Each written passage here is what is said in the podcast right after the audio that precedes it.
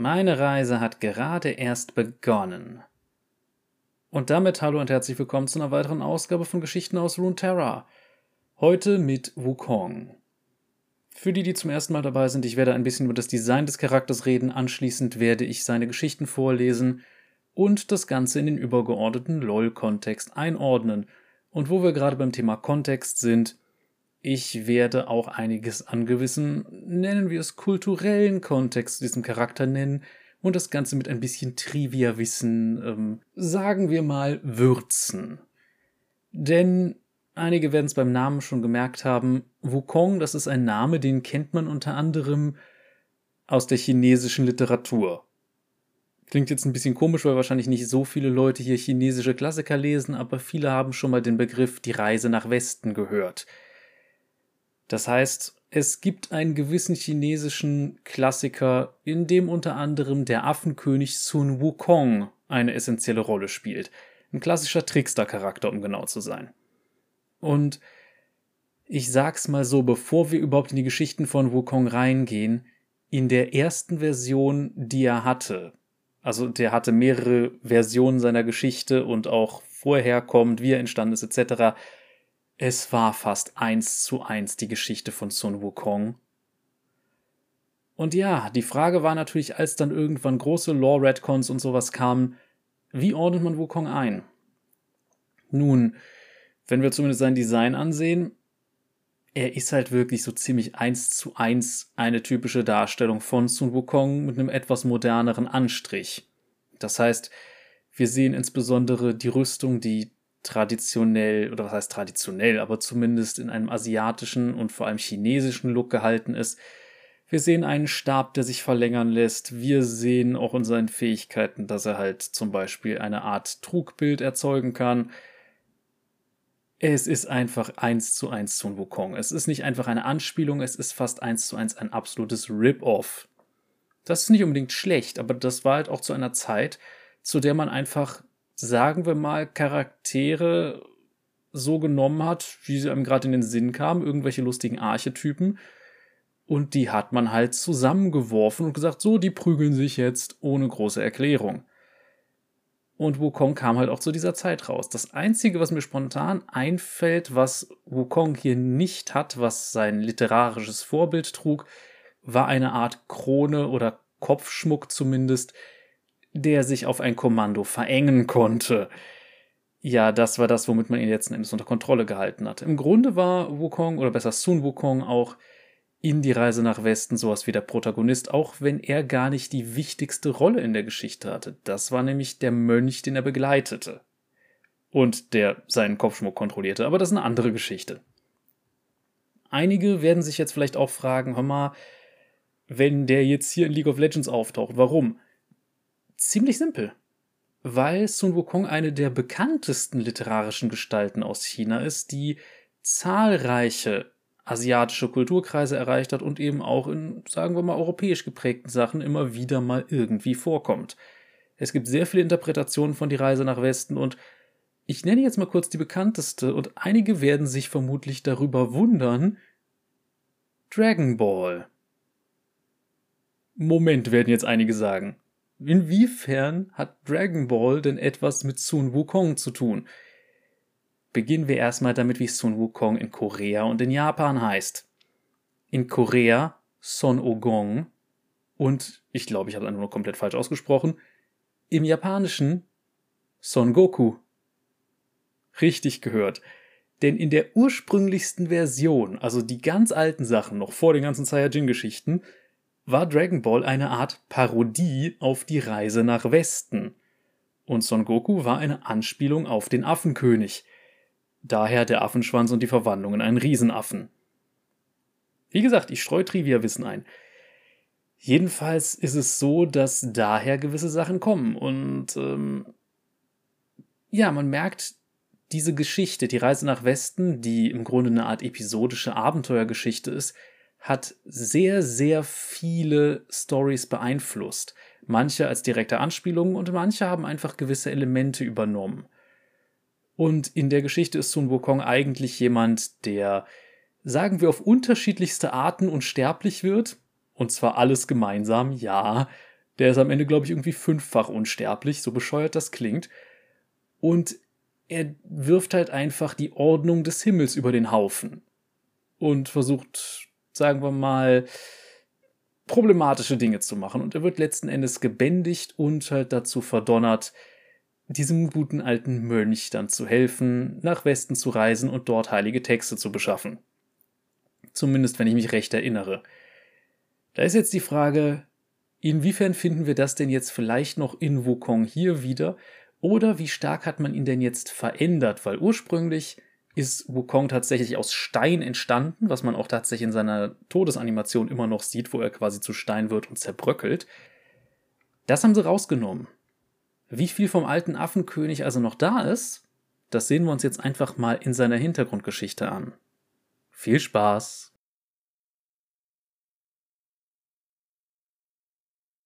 Wukong, der Affenkönig in Ionias magischen Wäldern lebt ein Vastaya-Stamm, der als die Shimon bekannt ist. Die Shimon sind ein vorsichtiges Volk und sehen das Leben als evolutionären Aufstieg zur Weisheit.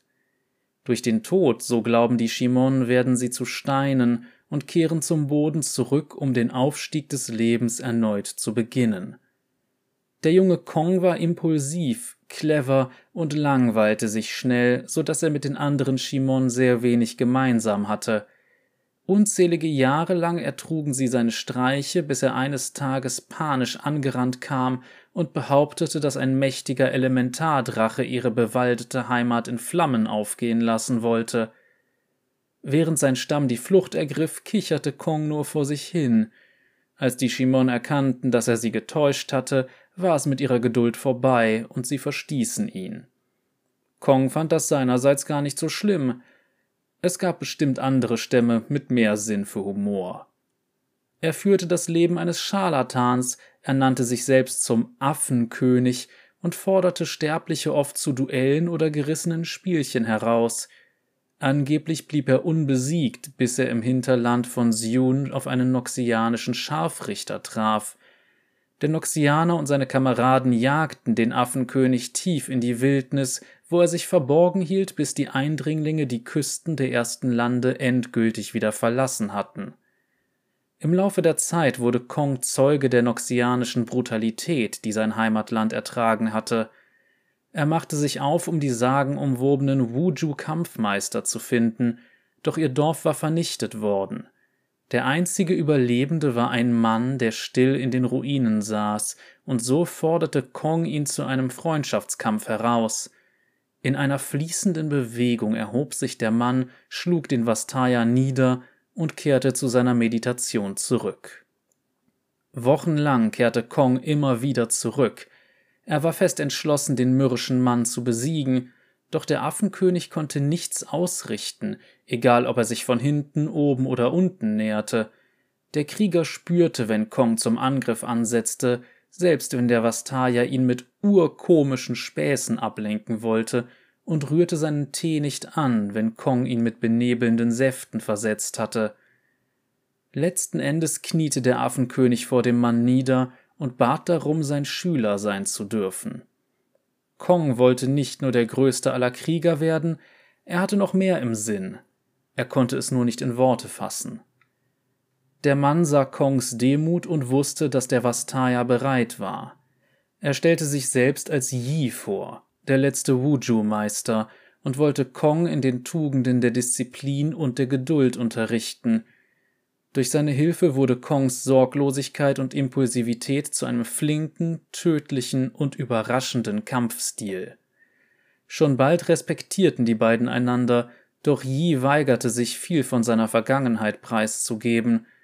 Warum er sein zerstörtes Dorf nicht verlassen wollte, blieb ebenfalls ein Geheimnis. Kong unterbreitete Yi einen Vorschlag. Er bot ihm einen freundschaftlichen Trainingskampf an. Sollte Kong gewinnen, würde Yi offenbaren, warum er nicht mehr kämpfte. Sollte Yi die Oberhand behalten, würde Kong vier ganze Jahreszeiten lang kein Wort mehr sagen. Yi nahm begierig an. Als Kong das erste Mal nach Wuju gekommen war, war er durch ein Rauchmohnfeld gekrochen, und dorthin lockte er seinen Meister nun. Jedes Mal, wenn Yi angriff, platzten die schwankenden Blumen um ihn herum auf. Schließlich schlug er durch den Dunst scheinbar auf Kong ein, doch er stellte sich als Strohattrappe heraus. Kong nutzte die Gelegenheit und rang Yi zu Boden. Endlich erzählte Yi Kong die Wahrheit. Er und seine Mitschüler waren losgezogen, um Ionia im Krieg zu verteidigen. Das hatte wiederum den Zorn von Noxus auf Wuju gezogen. Er machte sich selbst für den Tod jedes einzelnen Dorfbewohners verantwortlich und bewachte die Ruinen, um Buße zu tun. Kong wurde klar, dass er danach die ganze Zeit über gesucht hatte. Obwohl ihn sein Stamm verstoßen hatte, wollte er die Shimon verteidigen, die ihn so lange behütet und auf den Pfad der Weisheit und der Erleuchtung geschickt hatten. Yi war stolz auf seinen Schüler und hatte einen neuen Sinn im Leben gefunden. Er überließ Kong einen verzauberten Stab, der von dem legendären Schmied Doran gefertigt worden war. Außerdem verlieh er ihm einen neuen Ehrentitel, der nur den besten Wuju-Schülern vorbehalten war. Von diesem Tage an sollte er Wukong heißen. Obwohl der Krieg schon lange vorbei ist, entweiht der Einfluss von Noxus Ionia auch weiterhin. Straßen werden durch uralte Wälder geschlagen, Selbsternannte Steuereintreiber suchen friedliebende Bewohner heim, die nichts entbehren können, und die großen Erneuerungsfestivitäten werden mit den Jahren immer weniger. Doch die großen Krieger Wukong und Meister Yi sind bereit. Seite an Seite durchstreifen sie die ersten Lande, um Ungerechtigkeit und Hass zu bekämpfen, wann immer sie darauf stoßen.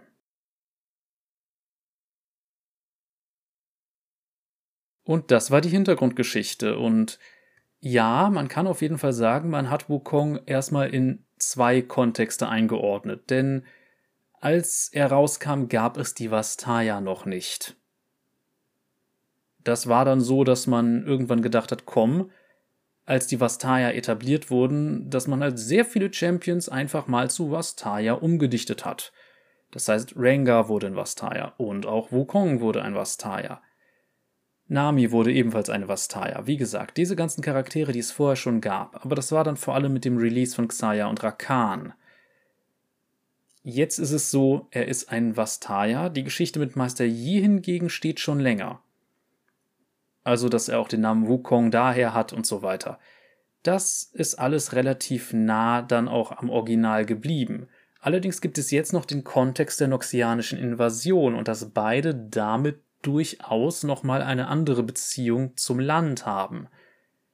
Das bindet natürlich dann erstmal Wukong nochmal etwas stärker an Ionia.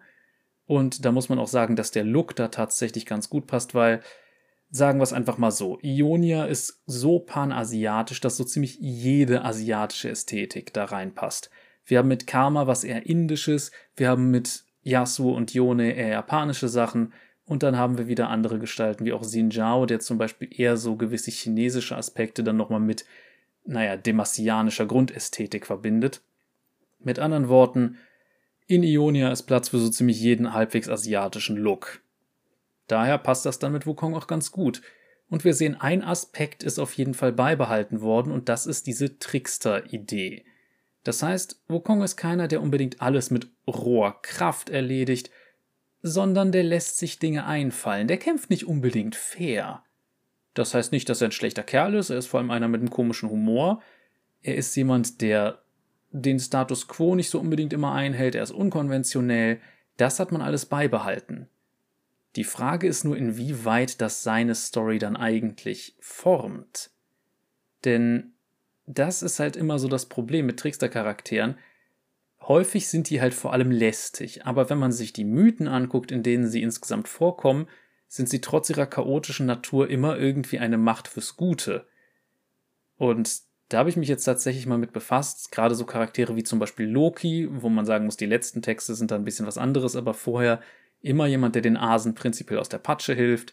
Maui bei den Maori, der unter anderem auch Feuerbringer ist, ähnlich wie Prometheus alles mögliche Charaktere, die zum Beispiel göttliche Ordnung oder ähnliches in Frage stellen bzw. verändern oder sich einfach nicht an die Regeln halten und dennoch Charaktere, die insgesamt was Gutes bewirken. Ich kann mir vorstellen, dass da Wukong durchaus gut reinpassen würde. Die Frage ist halt nur, wie wird das jetzt gezeigt? Denn er läuft im Grunde mit jemandem rum, der sehr strikt und ordentlich ist, und das kann natürlich zu interessanten Spannungen führen. Und dafür sehen wir uns dann vielleicht einfach mal die Color Story an. Viel Spaß!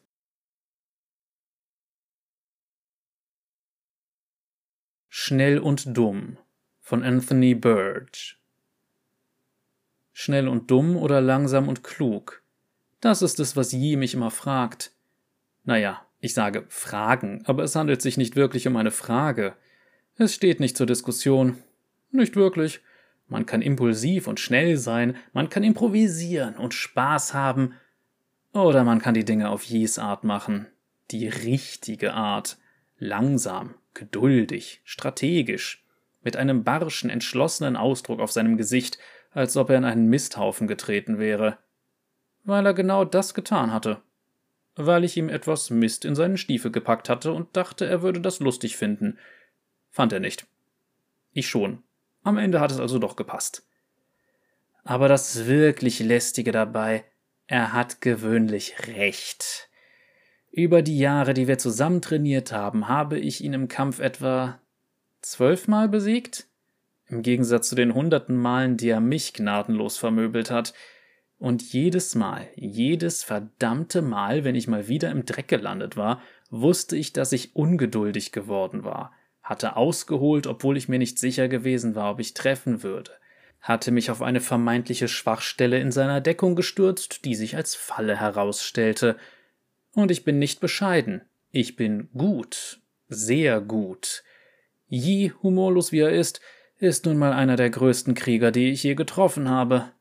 Und der Junge ist auch nicht langsam, er ist schnell, schneller als alle, die ich bisher gesehen habe. In etwa so. Er zieht seine Klinge, dann verschwimmt alles kurz, und schon liegen drei Typen blutend auf dem Boden. So schnell.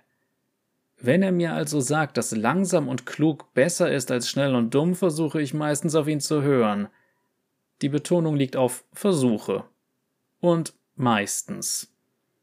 Wir wanderten durch einen Wald voller Mansoer Pilze, als wir die Schreie hörten.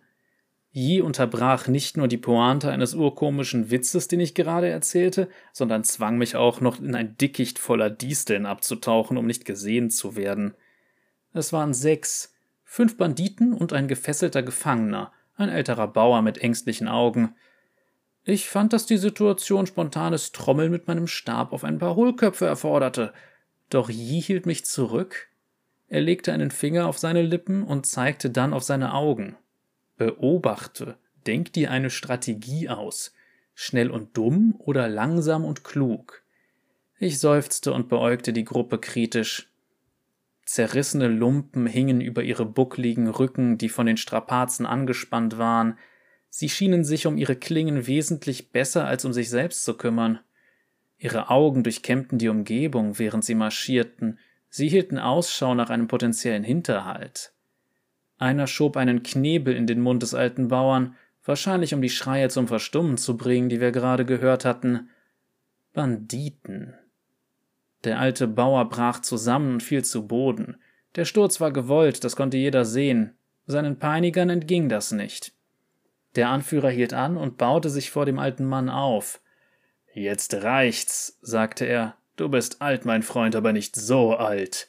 Du fällst alle hundert Meter hin, um Zeit zu schinden, damit du in Ruhe nachdenken kannst, wie du hier herauskommen willst.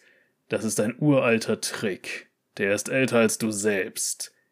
Er ging in die Knie, um mit dem Bauer gleich auf zu sein. Du hast nicht wirklich eine Kiste voller wertvoller Steine zu Hause, oder? Der alte Mann starrte den Banditen an, und sein Grauen wich stiller Resignation. Er schüttelte den Kopf. Wie schade. Der Bandit lächelte aufgesetzt. Die Art von Lächeln, die normalerweise dazu führt, dass jemand einen Dolch hervorzieht. Ich rette ihn jetzt, flüsterte ich Yi zu. Yi schüttelte den Kopf, so doll er nur konnte, ohne dass dabei seine Brillenvorrichtung klapperte. Ich musste nicht nach dem Warum fragen. Er wollte sicherlich, dass einer von uns um sie herumschlich und sie von der anderen Seite des Pfads aus angriff, so dass wir sie in der Zange hatten, oder etwas ähnlich Listiges und Zeitaufwendiges. Langsam und klug. Jes großes Problem. Abgesehen davon, dass er mich nicht witzig findet und abgesehen von der Tatsache, dass er durch seine Brillenvorrichtung wie ein mannsgroßer Käfer aussieht, ist, dass er die letzten Jahre allein in einem Feld voller Blumen gesessen hat. Seine Geduld ist grenzenlos. Er denkt, dass alles durchdacht werden kann, dass es für alles einen Plan geben würde. Und er bestand doch darauf, es langsam anzugehen.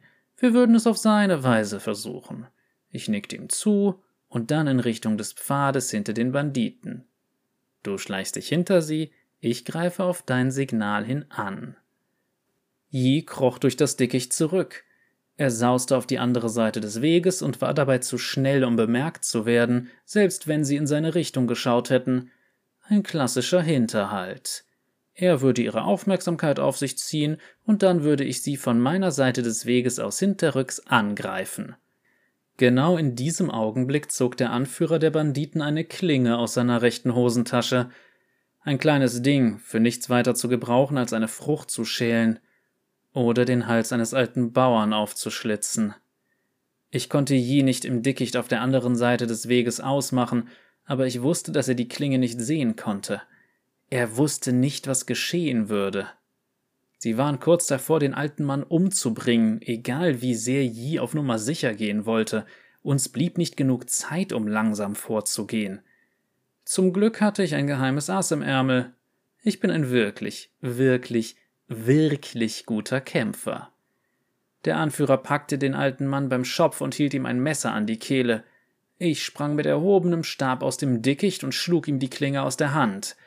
Dann kamen wir zu meinem Lieblingsteil. Jedes Mal, wenn ich jemanden zuvorkomme, habe ich normalerweise zwei bis drei Sekunden, bis der andere weiß, wie ihm geschieht. Die meisten Leute haben noch nie zuvor einen Vastaya gesehen, geschweige denn einen Shimon. Sie starrten mich mit offenem Mund an. Das gibt mir meistens die Chance, einen Treffer zu landen, noch bevor sie begreifen, was gerade vor sich geht. Ich stieß mein Knie in das Kinn des Anführers der Banditen, so dass seine Zähne so hart zusammenschlugen, dass selbst ich bei dem Geräusch zusammenzuckte. Bleib, wo du bist, Yi, schrie ich in Richtung des Busches, in dem er unentdeckt wartete. Ich habe alles im Griff. In diesem Augenblick bohrte sich ein Messer in meine Schulter. Anscheinend trug einer dieser Trottel einen Gurt mit Wurfmessern um seine Brust, den ich nicht bemerkt hatte. Ich versuchte mir nicht vorzustellen, wie Yi suffisant lächelte. Alles im Griff, ja? schrie er aus dem Dickicht heraus. Bestimmt blieb er dem Kampf noch so lange fern, bis man mir die Zähne eingeschlagen hatte, damit er heraneilen und mich retten konnte. Ich hörte ihn schon rufen, ich hab dir doch gesagt, wir sollen langsam vorgehen. Völlig, rief ich zurück und warf eine Handvoll Rauchmohn auf den Boden. Ich habe immer welche bei mir. Sie sind im Kampf nützlich und noch nützlicher, wenn mir langweilig ist und ich Yi ärgern möchte. Dann vermöbelte ich den Rest der Bande. Ich werde euch nicht weiter mit Einzelheiten belästigen. Moment, doch, denn das war einfach fantastisch. Ich hielt meinen Stab hoch und wirbelte ihn umher. Ich zielte dabei möglichst hoch, um den schwächlichen alten Mann nicht zu erwischen, meine Arme zitterten jedes Mal, wenn das Holz gegen einen Schädel schlug, ich wich Hieben aus, parierte Schläge und wurde nur etwa zweimal ins Gesicht geschlagen. Als sich der Rauch verzogen hatte, war ich der Einzige, der noch stand. Naja, ich und der alte Mann, nachdem ich ihm auf die Beine geholfen hatte. Je trat aus dem Dickicht und seufzte. Ach komm schon, warum seufzt du? Ich hab den abgeranzten alten Mann gerettet. Hey, meldete sich dieser zu Wort. Und meine Schulter wird bestimmt in den nächsten Tagen verheilen. Autsch. Ich berührte die Wunde. Was hat dich denn dieses Mal enttäuscht? Yi schnitt die Fesseln des Mannes durch. Ich bin nicht enttäuscht. Ich bin gereizt. Warum? Es fällt mir schwer zuzugeben, dass ich falsch lag. Du warst ungeduldig, waghalsig und hast die absolut richtige Entscheidung getroffen. Ich lächelte. Schnell und dumm. Er klopfte mir auf die unverletzte Schulter. Schnell und dumm.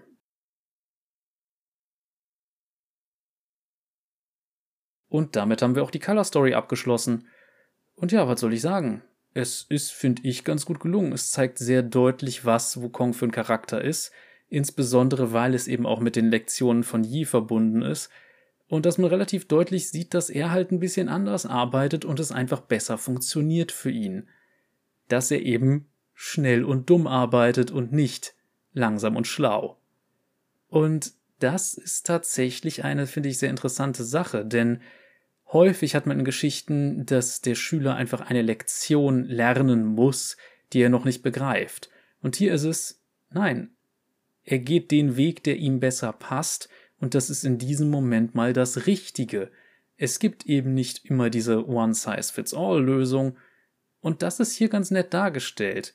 Und dass Yi vor allem nicht gereizt ist, weil Wukong sich nicht an die Kommandos oder die Abmachung gehalten hat, sondern weil er falsch lag. Das finde ich ganz nett, weil er selber zugeben muss, scheiße, du hattest recht, hier war schnelles Eingreifen einfach wichtiger, als ewig einen Plan zu schmieden und zu überlegen, und am Ende hast du es auch gut hingekriegt. Und das finde ich schon ganz gut und vor allem gibt es eine sehr interessante Dynamik zwischen den beiden. Der macht sich schon irgendwie auf Schelte vom Meister gefasst und nee, der sagt, ja, hat es halt recht. Und ich könnte mir dafür einen Arsch beißen. Ja, und das finde ich einfach schön. Das mag ich. Und ja, ich denke, damit haben wir ein gutes Bild von Wukong bekommen.